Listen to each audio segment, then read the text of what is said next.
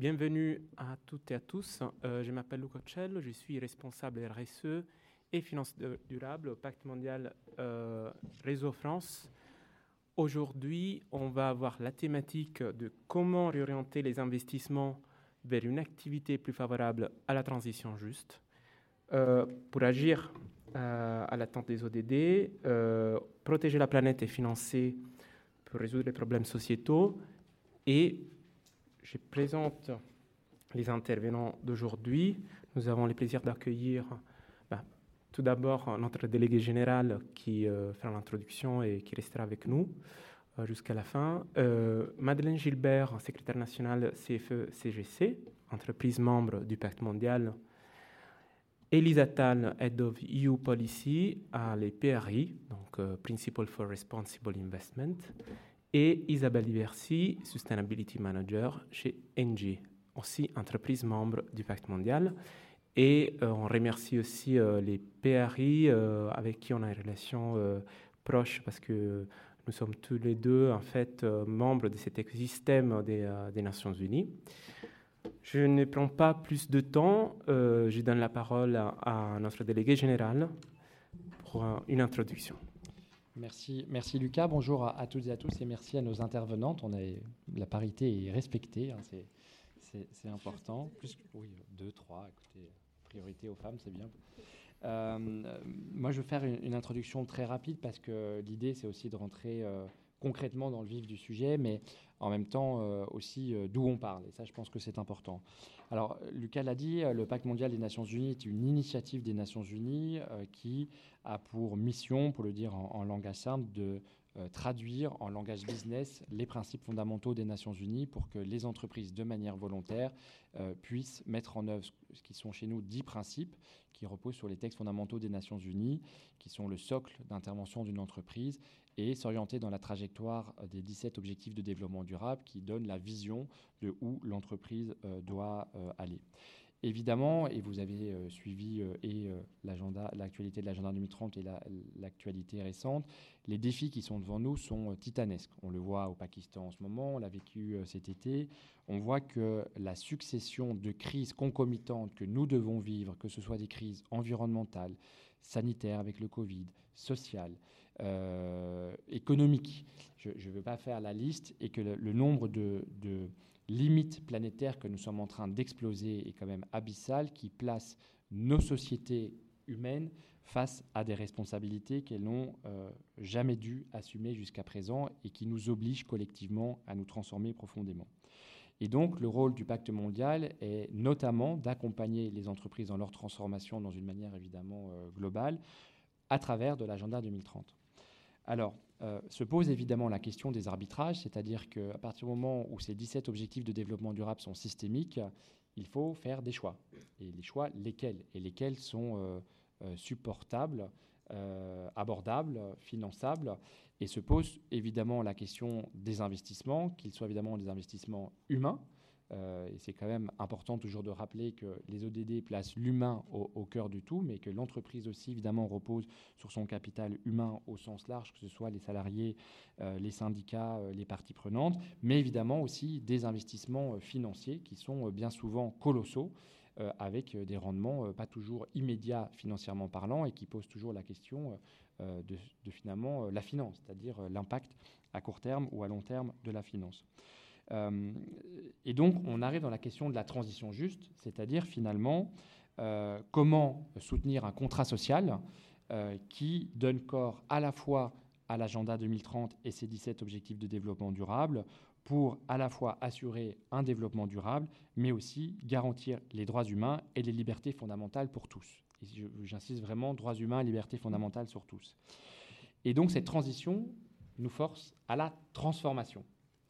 Et une fois qu'on a dit ça, je pense que au moins à table, on est tous d'accord sur le constat et sur la vision.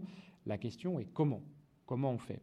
Le pacte mondial donne un certain nombre d'outils, mais qui sont des outils assez euh, macro. Mais ensuite, il y a une mise en œuvre dans les organisations qui correspond évidemment à des visions stratégiques, à des orientations, à, des, visions euh, voilà, qu'on peut discuter.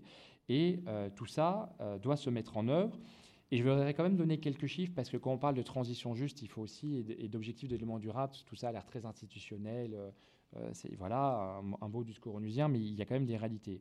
Je ne vais pas vous inonder de chiffres, mais je, voudrais quand même qu'on ait en tête, on parle beaucoup du climat.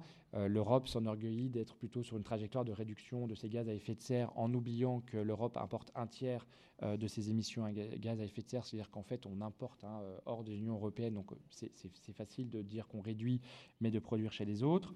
ça c'est sur, le climat. Si on regarde par exemple sur le social, le travail des enfants qui fait aussi partie des missions du pacte mondial, 160 millions d'enfants ont été victimes du travail des enfants en 2021, notamment en France. Je veux dire, c'est pas que pour les pays en voie de développement, sur les plateformes alors c'est subi ou, pas, mais sur les plateformes, on a vu pendant le Covid un certain nombre d'adolescents travailler pour les plateformes euh, pour se faire de l'argent de poche, encore une fois, de manière plus ou moins soubise, c'est-à-dire qu'à un moment aussi pouvoir subvenir à leurs besoins. Donc c'est aussi une réalité qui n'existe pas qu'ailleurs. Euh, on le voit sur la biodiversité, 68% des animaux vertébrés sauvages ont disparu à l'échelle de la planète. Et évidemment, tout ça est interdépendant. Et je ne parlerai même pas du dernier rapport qui a été publié notamment par les Nations Unies sur les victimes d'esclavage moderne, puisque 50 millions de personnes dans le monde sont victimes d'esclavage moderne. Et donc, nos entreprises ont évidemment une responsabilité euh, dans euh, l'élimination euh, de, l'esclavage. tout ça pour dire que les ODD, évidemment, sont une réponse, en tout cas de, notre point de vue, avec un ODD en particulier qui est l'ODD numéro 17, puisque c'est l'ODD qui, qui promeut les partenariats pour l'atteinte de ces autres et qui permet également à tout un chacun de prendre pleinement part à cette grande transition et à ces grandes transformations. Et donc, euh, ceci étant pesé, euh, je vous rassure, je ne suis pas que négatif. Ce qui, j'étais une table ronde ce matin et effectivement, le, le, constat est sévère, mais il y a des réponses. Et merci à nos intervenantes de les apporter. Il y a des réponses. Et la question est de savoir comment fait-on?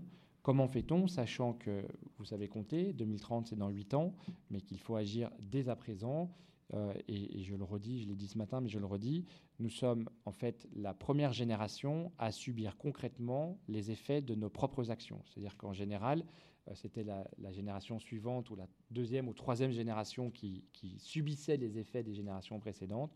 Aujourd'hui, à échelle d'humains, à échelle d'hommes et de femmes, en une génération, nous subissons nos conséquences. La bonne nouvelle, c'est que nous pourrons peut-être réparer une partie de nos propres conséquences. La question est comment Merci, euh, merci beaucoup Nils de cette introduction. Et donc on rentre dans les vifs du débat, déjà pour savoir qu'est-ce que c'est la transition juste. Et chacun d'entre vous, euh, à partir d'Isabelle, euh, va nous donner sa, enfin, sa, vision. Donc on a une vision entreprise, une vision syndicat, une vision un peu plus investisseur, on va dire. On vous écoute.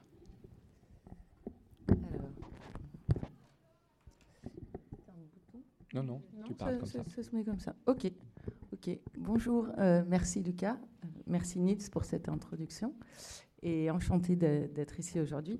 Donc, moi, mon idée, c'est de vous développer une, une, vision opérationnelle de ce que fait Engie. Donc, Engie, pour rappel, c'est un énergéticien. On est sur quatre métiers le renouvelable, les infrastructures enfin, euh, gazières, les solutions énergétiques et le thermique et la fourniture d'énergie. Euh, environ 100 000 employés répartis dans 30 pays à travers le monde. Et on fait ce constat, donc constat euh, partagé avec, euh, avec vous, Niels, du fait qu'on on est vraiment face à une transformation gigantesque. Transformation non seulement pour les, travailleurs du secteur, des secteurs en déclin, je vais un peu revenir sur le secteur du charbon qu'on connaît bien chez Engie, mais aussi les communautés, puisque avec l'accélération des, énergies renouvelables, on a une réinternalisation de l'énergie sur le territoire avec les, troubles que ça, peut causer. Euh, pour, les, pour les consommateurs aussi, puisque euh, tout le monde n'a pas les moyens de euh, se payer un nouvel équipement de chauffage ou d'investir dans une voiture électrique, etc. Et enfin, les fournisseurs font partie aussi des parties prenantes qui nous intéressent en matière de transition juste parce que tous n'ont pas les moyens de se décarboner aussi vite que les gros comme Microsoft, euh, etc. Donc voilà, notre enjeu, J'ai oublié de dire qu'Engie se positionne comme un leader de la transition énergétique avec une ambition d'être neutre en carbone en 2045, avec deux leviers. premier levier, la sortie du charbon. On est en 2025 en Europe et en 2027 à travers le monde. C'est pour ça que je reviendrai sur l'exemple du charbon. Et puis l'accélération des, renouvelables. Donc sur, sur, le charbon, euh, la, difficulté, c'est que le charbon, ce n'est pas juste des emplois directs, euh, c'est également tout un écosystème régional qui est autour du charbon. Donc quand on euh, cherche à fermer une centrale, il faut aussi chercher à faire en sorte que l'écosystème survive et c'est pour ça qu'un des, un des exemples que je cite souvent, c'est l'exemple du Chili, qui est d'ailleurs euh, qui est d'ailleurs cité par, euh, par le gouvernement comme exemplaire. Ben, on a fermé cinq centrales, enfin c'est en, cours jusqu'en 2025, d'ores et déjà deux. Et à côté de ça, on a remplacé le charbon par des parcs renouvelables. Donc recréant de l'emploi, un tissu social et du dynamisme local. Euh, bien évidemment, euh, tout ça se fait avec euh, des principes, des principes d'équité, forcément, des principes d'anticipation. Plus on anticipe, plus, on, plus on est prêt. Et je dirais, je pense, le, le principe le plus important en matière de transition juste, c'est la coopération. Coopération entre toutes les parties prenantes, donc l'État, les entreprises, les syndicats, les investisseurs aussi, et puis évidemment la société civile, les ONG sont aussi euh, très importantes. Euh, je sais qu'on est, on est donc voilà, je pense que. Ah si, je peux peut-être un peu, si j'ai encore un peu de temps. Une minute. Euh, j'ai développé pour les travailleurs le point spécifique du charbon. Il ne faut pas oublier que la transition énergétique, c'est aussi des nouveaux métiers.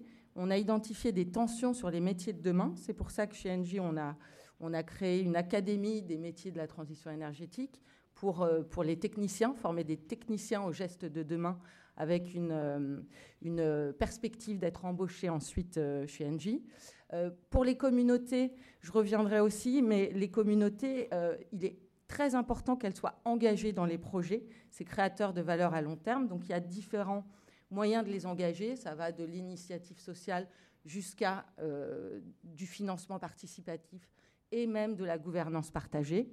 Euh, voilà, pour les exemples, je ne prends pas plus de temps.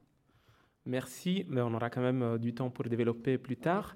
Euh, je me tourne vers Madeleine, Madeleine Gilbert. Alors bonjour à toutes et à tous. Alors pour moi, je représente la Confédération des cadres et de l'encadrement, c'est-à-dire les techniciens, cadres, encadrants, agents de maîtrise. Euh, que nous représentons. Donc la transition juste euh, pour nous, euh, c'est faire en sorte que les salariés ne subissent pas les conséquences sociales de la transition, de cette transition, et, puissent accepter les changements de mode de, société et, et soient aussi acteurs de leur propre mutation des métiers. Et merci déjà pour cette invitation. Et je reboucle, nous sommes adhérents justement au pacte au Global Compact Réseau France et nous souscrivons vraiment au 17 ODD. Je viendrai peut-être dans le détail euh, pourquoi nous souscrivons, euh, parce qu'effectivement, nous travaillons beaucoup en partenariat et je pense que cette transition juste, aujourd'hui, elle a vraiment besoin euh, d'être comprise par toutes les parties prenantes.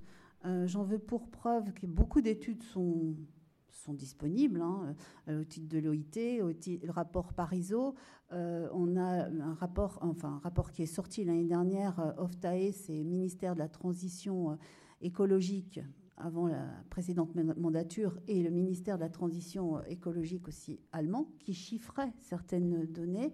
On a aussi des rapports de l'OIT, de l'Europe. Justement, l'Europe a mis 17,5 milliards d'euros à disposition pour faire cette transition juste.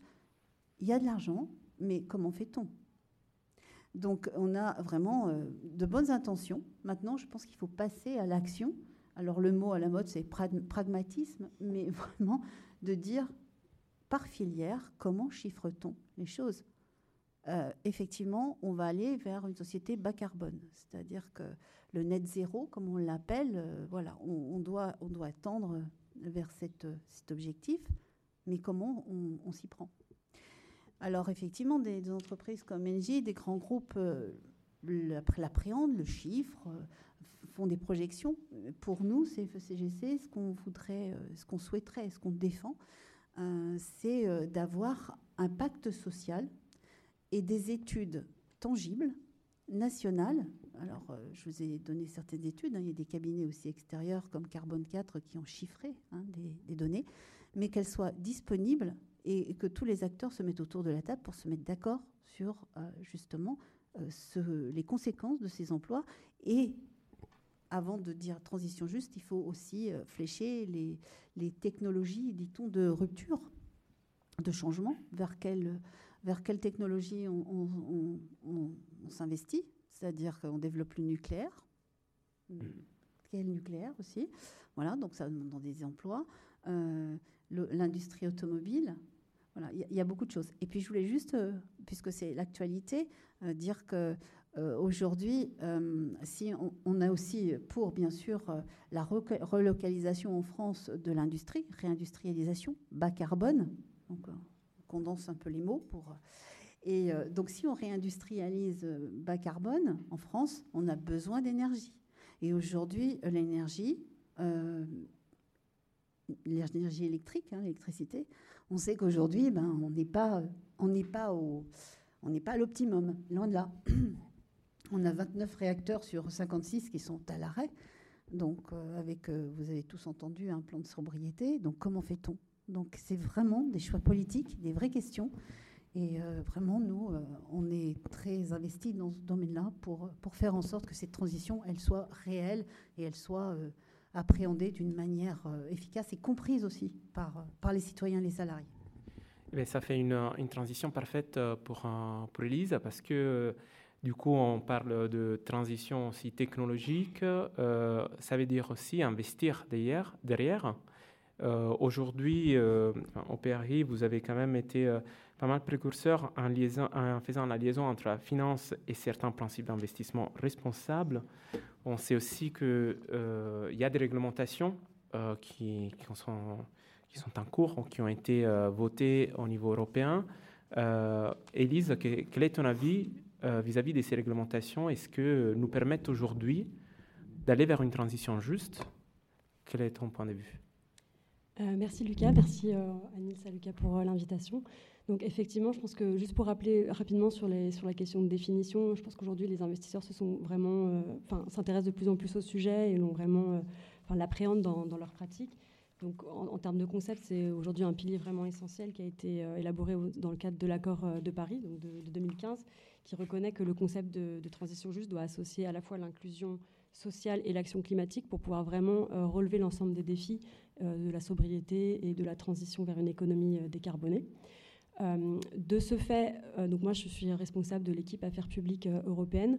on voit qu'il y a tout un ensemble de un corpus réglementaire qui s'est développé, notamment pour les investisseurs, pour favoriser l'intégration ESG notamment donc, sur la partie euh, reporting, avec euh, le développement de la taxonomie européenne, euh, aussi avec les réglementations spécifiques, donc la SFDR qui s'applique aux investisseurs, qui, sur lesquels ils doivent reporter, avec des indicateurs assez précis à développer. Donc il y a tout un corpus en fait qui oblige à prendre en considération les critères E, S et G. Il n'y a pas de, enfin les textes ne font pas référence directement à la transition juste, mais je dirais que le concept est à chaque fois vraiment euh, incorporé dans, l'ensemble des textes. Il y a une focalisation aujourd'hui du réglementaire vraiment vers la transition euh, de la décarbonisation, mais qui sous-tend quand même la, prise en considération des enjeux sociaux aujourd'hui dans, ces corpus de textes. Donc il y a tout un, volet aussi qui se développe, notamment à travers l'obligation de due diligence, qui est aujourd'hui mise à débat au sein du Parlement, euh, notamment avec l'article 15 euh, qui euh, oblige les entreprises, mais aussi les investisseurs à s'interroger sur ces notions de plan de transition.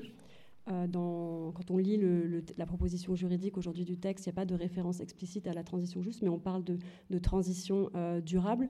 donc l'enjeu aujourd'hui, c'est vraiment de s'assurer que dans la focale qui est mise sur les questions environnementales, on s'assure qu'on n'oublie pas le, volet social, euh, et que euh, bah, la transition euh, vers une économie décarbonée ne se fera pas sans régler ces, questions sociales. Donc aujourd'hui, à travers les textes, je pense qu'il y a tout un, tout un dispositif qui, force de plus en plus ces investisseurs à se poser ces questions, à, regarder à la fois dans leur pratique, dans leur euh, mécanisme d'intégration, de choix d'investissement, euh, de se poser les bonnes questions, à entrer dans un dialogue avec les entreprises aussi sur ces, sujets-là, euh, ce qui permet du coup d'aller plus loin. après, il y a d'autres projets réglementaires qui sont en cours, notamment la taxonomie sociale, qui permettra aussi peut-être d'aller plus loin sur ces sujets-là. dans la taxonomie actuelle, aujourd'hui, il y a déjà euh, un, plancher social qui est, mis en avant.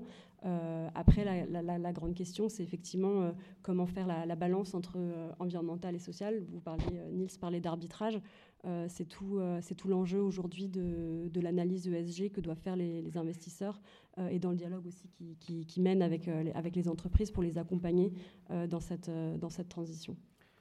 Effectivement, ça fait euh, des défis. Ce sont des défis qui, euh, qui vont se, auxquels les managements vont être confrontés. Donc, euh, je reviens sur, vers, vers Isabelle. Est-ce que, par exemple, chez Engie, vous avez déjà une, pris conscience en fait de cela et donc de ces défis auxquels l'entreprise demain va être confrontée? Merci Lucas. Euh, donc, euh, chez Engie, le focus jusqu'à récemment a été vraiment sur le, climat. Euh, le climat, donc comme je vous l'ai dit, avec cet objectif de neutralité carbone, on a, différents jalons pour, atteindre cette neutralité carbone en, 1900, en, 2045. Et on a également toute une gouvernance au, au, plus haut niveau, au niveau du conseil d'administration qui est mise en place. On a mis également en place des budgets carbone pour chaque projet qui sont scrutés euh, autant que la rentabilité euh, financière. Donc vraiment un gros focus sur le climat. Néanmoins, on a toujours une culture euh, sociale forte, mais le constat est que les initiatives sociales sont vraiment décentralisées, disséminées, pas du tout structurées comme peuvent l'être justement la, dimension climat, voire même environnement. Donc en fait, euh, il y a eu deux déclencheurs qui ont fait prendre conscience au top management de l'importance du S euh, de l'ESG. C'est tout d'abord euh, la pression des investisseurs. On a depuis un an Climate Action sans plus, le World Benchmark Alliance, la Church of England, pour ne citer que, qui nous challenge sur qu'est-ce que vous faites. vous dites que vous êtes leader de la transition énergétique, mais en matière sociale, que faites-vous? Donc première prise de conscience. Et euh, après, comme, tu l'as rappelé, euh, il y a le contexte européen qui est très, euh, très, très focalisé sur le social, le Green Deal, le, Conseil de l'Union européenne qui a appelé il n'y a pas longtemps aussi les États à mettre en place des politiques publiques en faveur de la transition juste. Tu l'as dit, les réglementations qu'il faut anticiper parce qu'avec la CSRD qui arrive, on va devoir rendre compte de notre impact social. Donc ces deux éléments ont fait prendre conscience au top management de l'importance euh, du sociétal. Donc euh, face à ça, euh, la décision en fait a été prise de travailler sur un plan, un plan de transition juste qu'on va faire challenger par des parties prenantes en octobre et qu'on a l'intention de rendre public à la COP avec ensuite en, étape euh, suivante de le rendre vraiment euh, local et opérationnel dans les territoires en 2023 en mettant en place une boîte à outils avec des, bonnes pratiques. Euh, ce plan, donc, comme je l'ai dit dans la première question, sera axé au-delà des salariés. On, a vraiment une, vision assez large de la transition juste, puisqu'elle englobe les salariés, les communautés, les consommateurs et les, fournisseurs, et euh, avec des axes et puis des, objectifs évidemment d'amélioration. Euh, un point quand même à souligner, c'est que le social est quand même moins scientifiquement mesurable que l'environnemental, par exemple. Donc c'est, on n'est pas encore fixé sur, euh, sur comment est-ce qu'on mesure du qualitatif. Il y a encore des, discussions à avoir et des, travaux.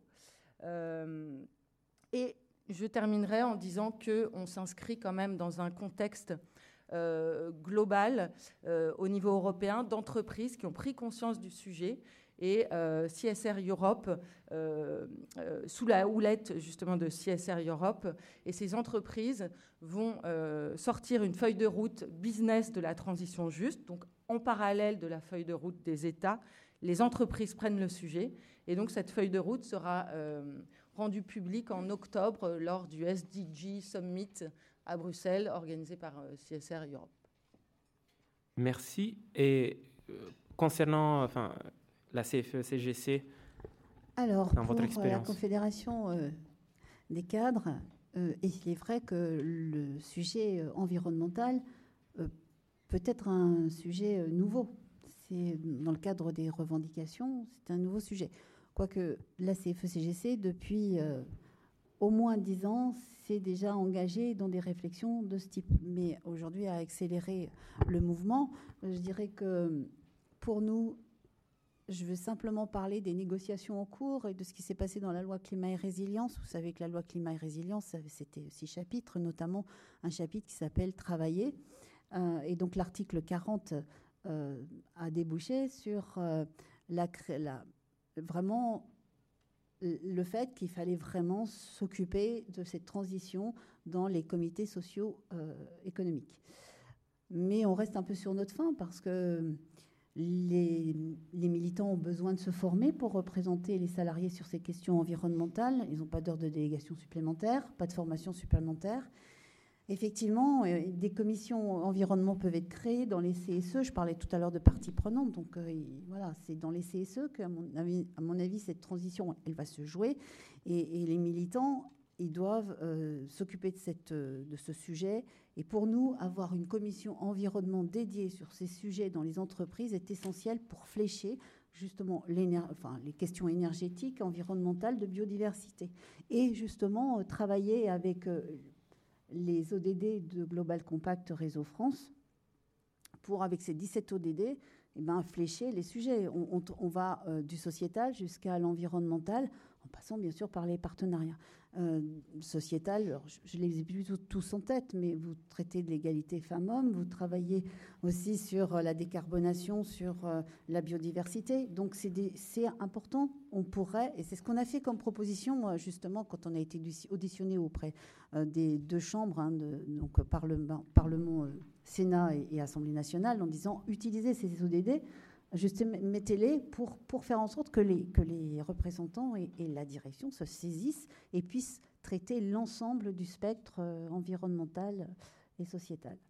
Voilà, et, euh, aussi, euh, ce qu'on voulait dire, c'est que nous, on essaie, comme tu, tu l'as dit dans les actions d'Engie, euh, c'est FECGC, donc euh, nous sommes adhérents à Global Compact Réseau France, je l'ai déjà dit. Global Compact et Pacte Mondial, c'est la même chose. Hein. Oui, oui, c'est indistinctement anglais et français, mais c'est la même, la même organisation.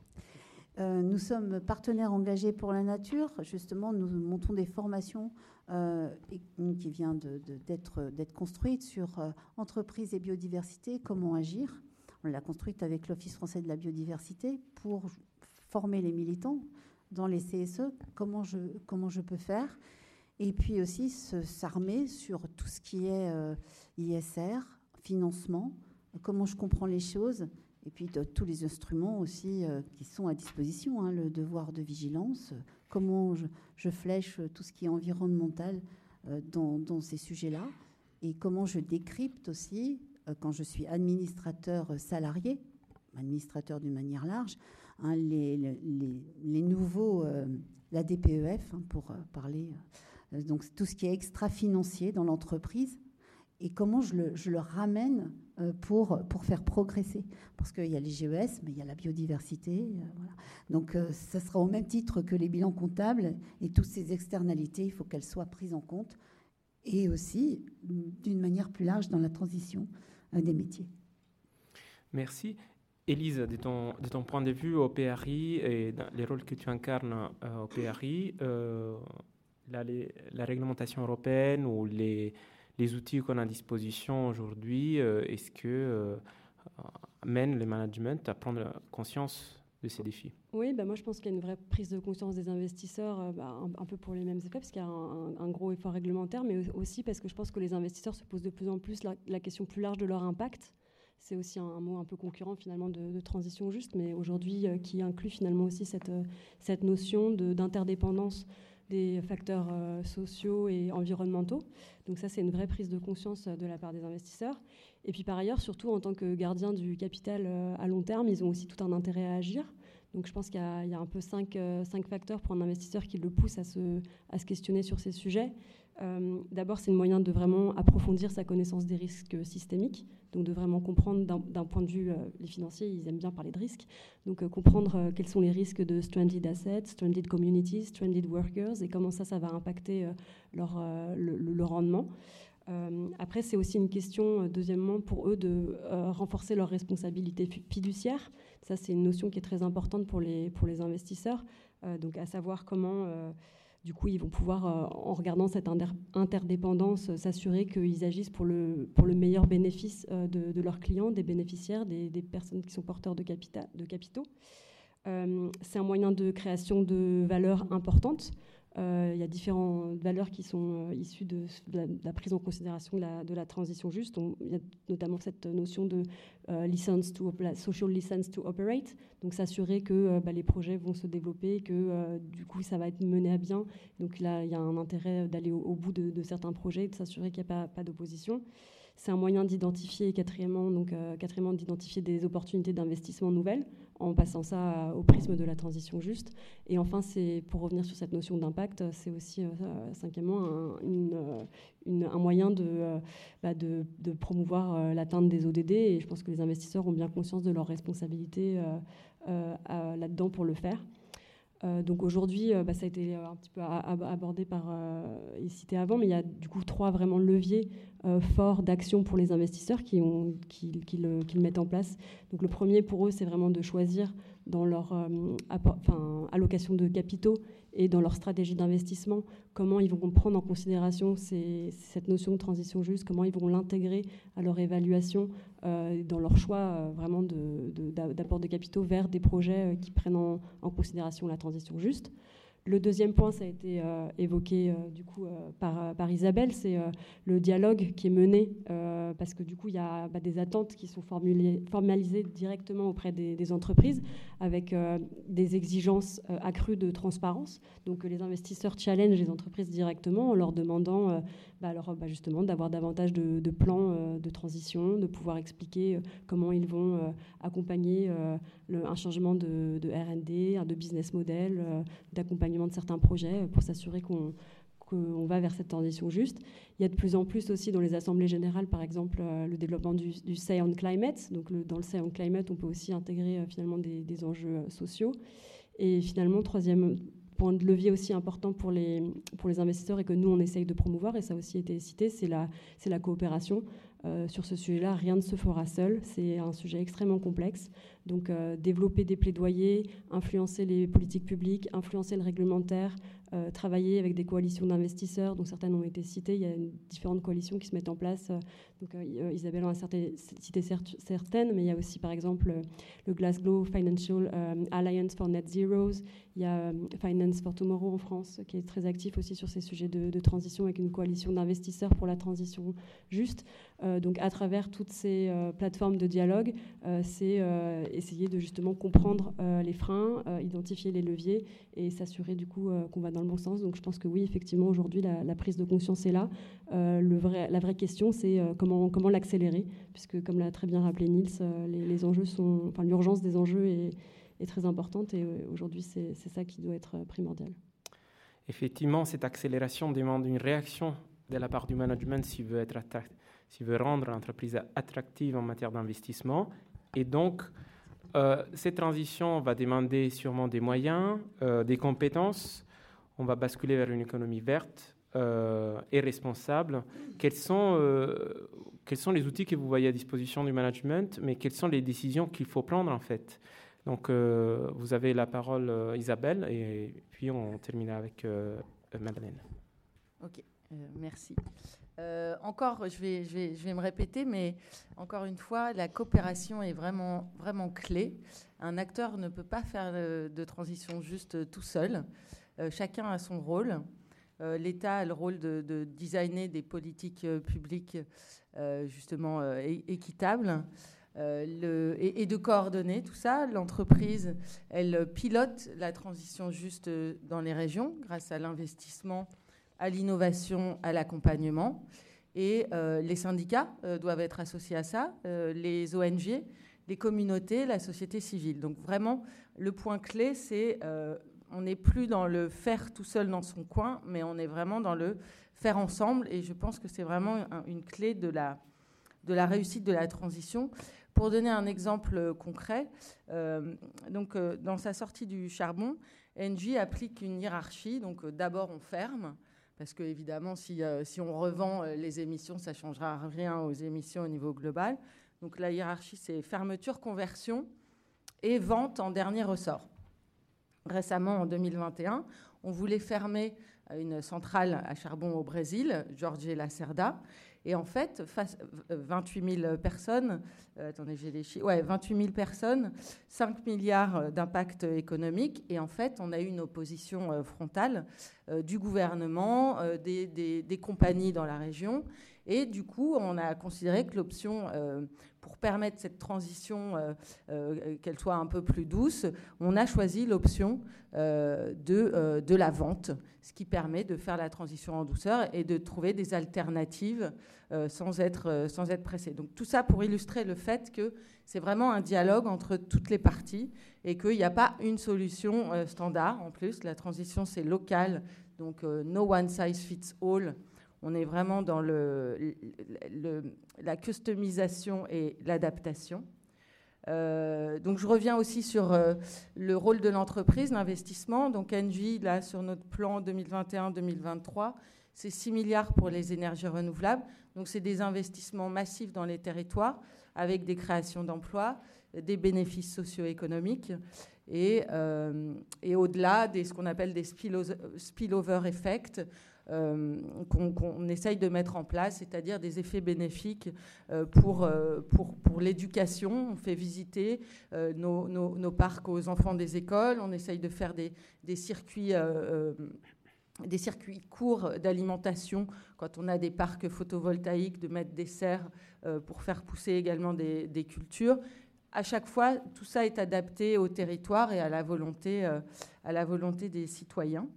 Euh, enfin, euh, pour terminer, euh, je dirais que, bon, évidemment, la confiance, la confiance est clé, et c'est pour ça que on, est en train de construire ce plan pour être plus transparent sur ce qu'on fait en matière sociétale et bâtir la confiance qui sera nécessaire à cette transition juste.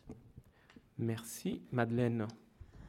Alors, pour nous, on pense que un dialogue social renforcé doit voir le jour, exister, être reconnu dans les entreprises, euh, comme j'ai dit tout à l'heure, avec euh, des instances euh, qui sont dédiées à ces sujets. j'ai envie de dire aussi que le partage de la valeur doit être essentiel aujourd'hui et s'inscrit dans, dans, les ODD, hein, dans, dans, tout ce qui est sociétal et justement permettra de faire accepter cette transition aux salariés si des outils sont mis en place. Et je vais prendre je ne les ai pas tous en tête, mais euh, par exemple négocier des accords d'intéressement environnementaux, une nouveauté. Introduire des critères environnementaux pour les rémunérations variables.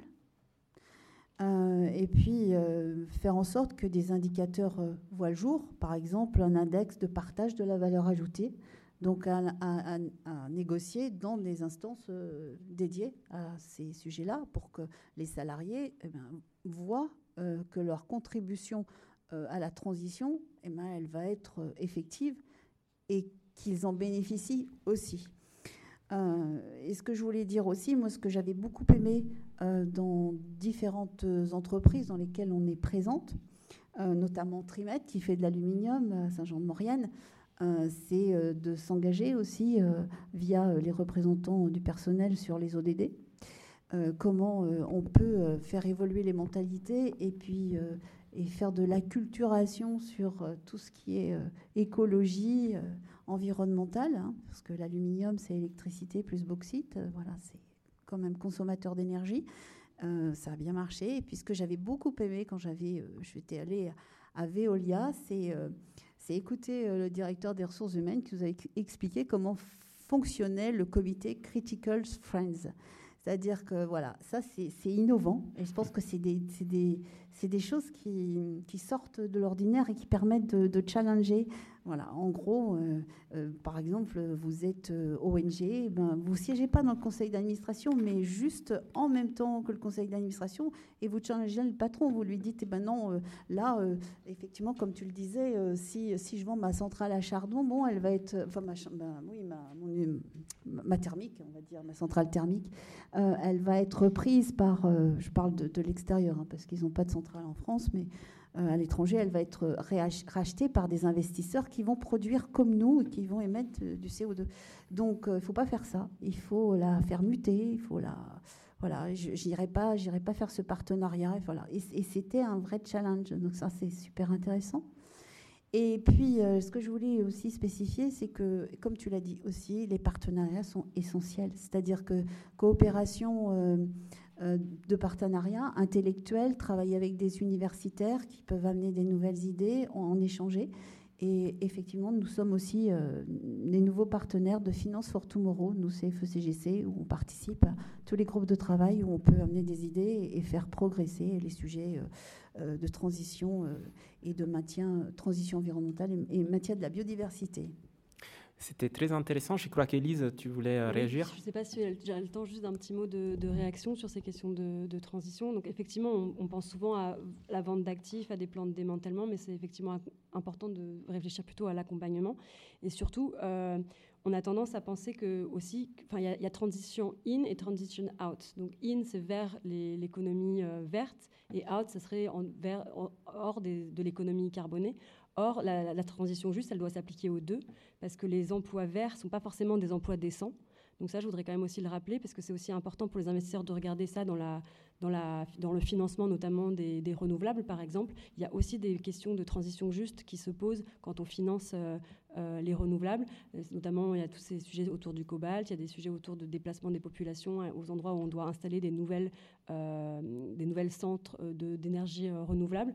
Donc la, transition juste, ce n'est pas uniquement pour sortir des, des, des, activités qui sont très carbonées, mais ça se pose aussi pour la transition énergétique vers du, vers du renouvelable. Donc, avant de, passer aux questions, s'il y en a du public, en, un mot de, clôture de la part de Niels Pedersen. Alors, clôture sera un peu ambitieux, mais déjà, je voulais remercier nos, trois intervenantes parce que vous êtes déjà, merci pour votre transparence, vous, avez, vous êtes rentré dans le dur. Et je pense que c'est important. Vous avez commencé par dire on a besoin de définitions. Alors, c'est entre nous. Moi, j'ai fait d'autres tables rondes. On a commencé par me dire en fait, les définitions de transition juste, on s'en fiche parce que finalement, on met ce qu'on veut. Et c'est compliqué parce que, euh, et c'est tout l'objectif de l'agenda 2030, c'est-à-dire que si on ne définit pas si on ne parle pas de la même chose, on va pas y arriver. Et ça paraît simple de le dire, mais on voit bien qu'il y a encore un enjeu, non pas sur le constat, mais sur la définition même des mots. Et vous avez beaucoup insisté sur la question de la coopération, du partenariat et du faire ensemble.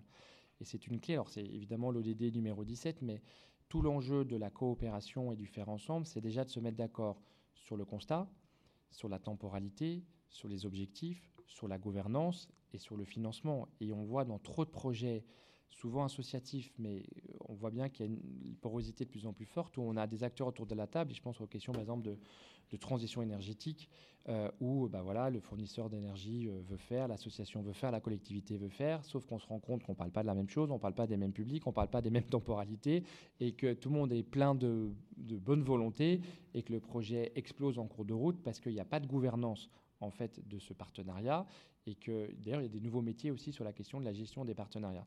Et c'est vraiment la, la, clé aujourd'hui parce que vous l'avez dit, euh, vous l'avez dit toutes les trois, on ne peut pas euh, arriver à atteindre ces objectifs si on ne coopère pas ensemble. D'ailleurs, on voit de plus en plus d'entreprises qui font des alliances, qui étaient concurrents et qui font des alliances sur du packaging. Je ne sais pas où on en est dans l'énergie, mais on voit bien que l'énergie n'est aussi pas un produit comme les autres. Vous avez aussi insisté, ça je pense que c'est important, on le voit dans le débat aujourd'hui, euh, sobriété, climat, euh, comme si, je veux évidemment c'est important. Je rappelle quand même que le premier objectif de développement durable, c'est pas de pauvreté.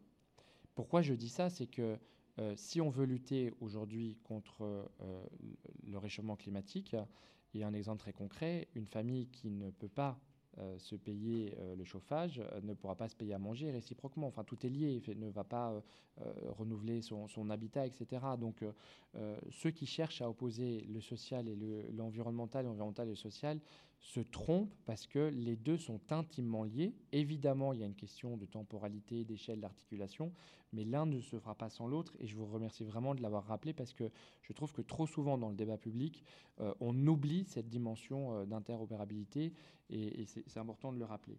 Ensuite, vous avez beaucoup à, insister sur l'acceptabilité. Et c'est là aussi c'est important, c'est-à-dire qu'on a des réponses qui sont euh, brutales, mais qui ne sont pas acceptables. Et, c'est tout le débat aujourd'hui, c'est jusque où on est prêt à aller dans la rupture de nos modèles. Il n'y en apportera pas de réponse tout de suite, mais dans la rupture de nos modèles. Au-delà du financement, parce que tu l'as dit, il y a du financement aujourd'hui, mais à quoi on est prêt à renoncer? Et ça, cette acceptabilité, elle est importante et elle est bien reliée à la question du dialogue. Et vous l'avez vraiment aussi insisté toutes les trois sur le dialogue en interne avec l'ensemble de ces parties prenantes, parce que là aussi, à quoi on renonce et quelle est la vision de la société de demain que l'on veut? Les objectifs de développement durable donnent une vision euh, systémique, mais ne donnent pas le monde idéal. Enfin, euh, ne pas avoir de pauvreté, évidemment, un monde idéal, mais ne dit pas dans quelle société on veut vivre, et c'est évidemment des objectifs qui s'appliquent à l'échelle du monde entier, et pose toujours la question de l'articulation des échelles. Tu l'as dit Isabelle, c'est qu'effectivement, euh, et on le voit sur l'Union européenne, on peut réduire ses gaz à effet de serre en Europe. Enfin, si on produit en Chine et on produit son énergie, alors pour l'énergie, c'est plus compliqué pour nous, Européens, de le produire au Brésil. Mais enfin, on voit bien qu'on peut le produire au Maghreb, de l'autre côté de la Méditerranée, ça marche aussi. C'est un peu facile. Si on externalise euh, tous nos impacts négatifs en dehors de l'Europe, bah, ça ne marchera pas. Et tout ça, évidemment, est, est interdépendant. Et ce qui pose d'autres questions que vous avez mis sur la table et que trop souvent on oublie, qui est la question de la formation et qui veut aussi dire la question de la temporalité, c'est-à-dire euh, quel temps on prend pour former euh, en interne euh, ou, en externe, la question de la responsabilité. Et ça, je pense que c'est un mot-clé qui est responsabilité et transparence, et qui sont les deux maîtres mots-clés du pacte mondial. Et en fait, vous avez beaucoup parlé technique, et on voit bien que c'est compliqué, qu'on rentre dans le sujet, et, on sort très vite du binaire. Moi, combien de fois j'entends, il y a qu'à, faucon, c'est simple. Oui, tout est simple, en fait. Enfin, tout est simple. Hein. Mais la réalité, c'est que c'est tellement simple qu'on n'y arrive pas à le faire. Euh, on n'arrive pas à le faire. En revanche, et c'est là où, c'est assez intéressant, et je crois que c'est toi qui l'as dit, euh, Madeleine, c'est que euh, en fait, on a besoin de voir l'effet de ces actions. Et à partir du moment où l'investisseur, le, syndicat, le manager, le salarié, le, partenaire voit l'effet immédiat de l'action, et on le voit évidemment encore dans le monde associatif, c'est là où ça marche. Et ça revient à la question de la temporalité, c'est-à-dire qu'à partir du moment où on est un acteur soi-même et qu'on voit les propres résultats, enfin les propres effets plutôt de ces actions, ça marche. Mais ça pose d'autres questions parce que forcément, on n'est que sur du court terme et beaucoup de transformations. Et la question de l'énergie est un bon exemple. Le court terme dans le monde de l'énergie, c'est plutôt 5-10 ans, euh, qui n'est pas notre court terme à nous. Et dans 5-10 ans, euh, il sera trop tard. Et donc, on voit bien que derrière ce débat qui peut paraître à la fois simple et technique, en réalité, quand on arrive à se mettre d'accord sur les définitions et sur les mots, alors MOTS, mais on pourrait se mettre aussi sur les mots MAUX, euh, on arrive à avancer dans, un dialogue. Et pour moi, c'est vraiment une invitation au dialogue. Notre société du clash, euh, du compte Twitter permanent, on n'est jamais d'accord par principe et on ne prend jamais le temps du dialogue, euh, en fait, nous montre qu'on a vraiment besoin de dialoguer. Et c'est tout l'objet d'ailleurs du pacte mondial, qui est vraiment un objet de multilatéralisme dans toute sa dimension, c'est-à-dire à la fois Nations Unies, entreprises, société civile, puisque nous avons des acteurs de la société civile, je pense au VVF en particulier, qui siègent au conseil d'administration. Euh, les PRI ont aussi un exemple, euh, voilà, dialogue avec tout le monde, et qu'on voit bien qu'on ne pourra sortir de cette situation qu'en prenant le temps du dialogue multi-acteurs et multi-échelle. Donc c'est une invitation que je nous fais collectivement à nous parler et à faire ensemble. Ah, je crois que malheureusement, on a dépassé les temps, mais en tout cas, c'était vraiment euh, intéressant de vous entendre tous, euh, euh, toutes sur ces questions. je ne sais pas si nous avons une minute pour une seule question. Merci. Est-ce qu'il y a quelqu'un dans la salle qui souhaite poser une question? Sinon, on se retrouvera au stand du pacte mondial. Non? Parfait. Merci beaucoup et venez nous voir au stand du Pacte mondial.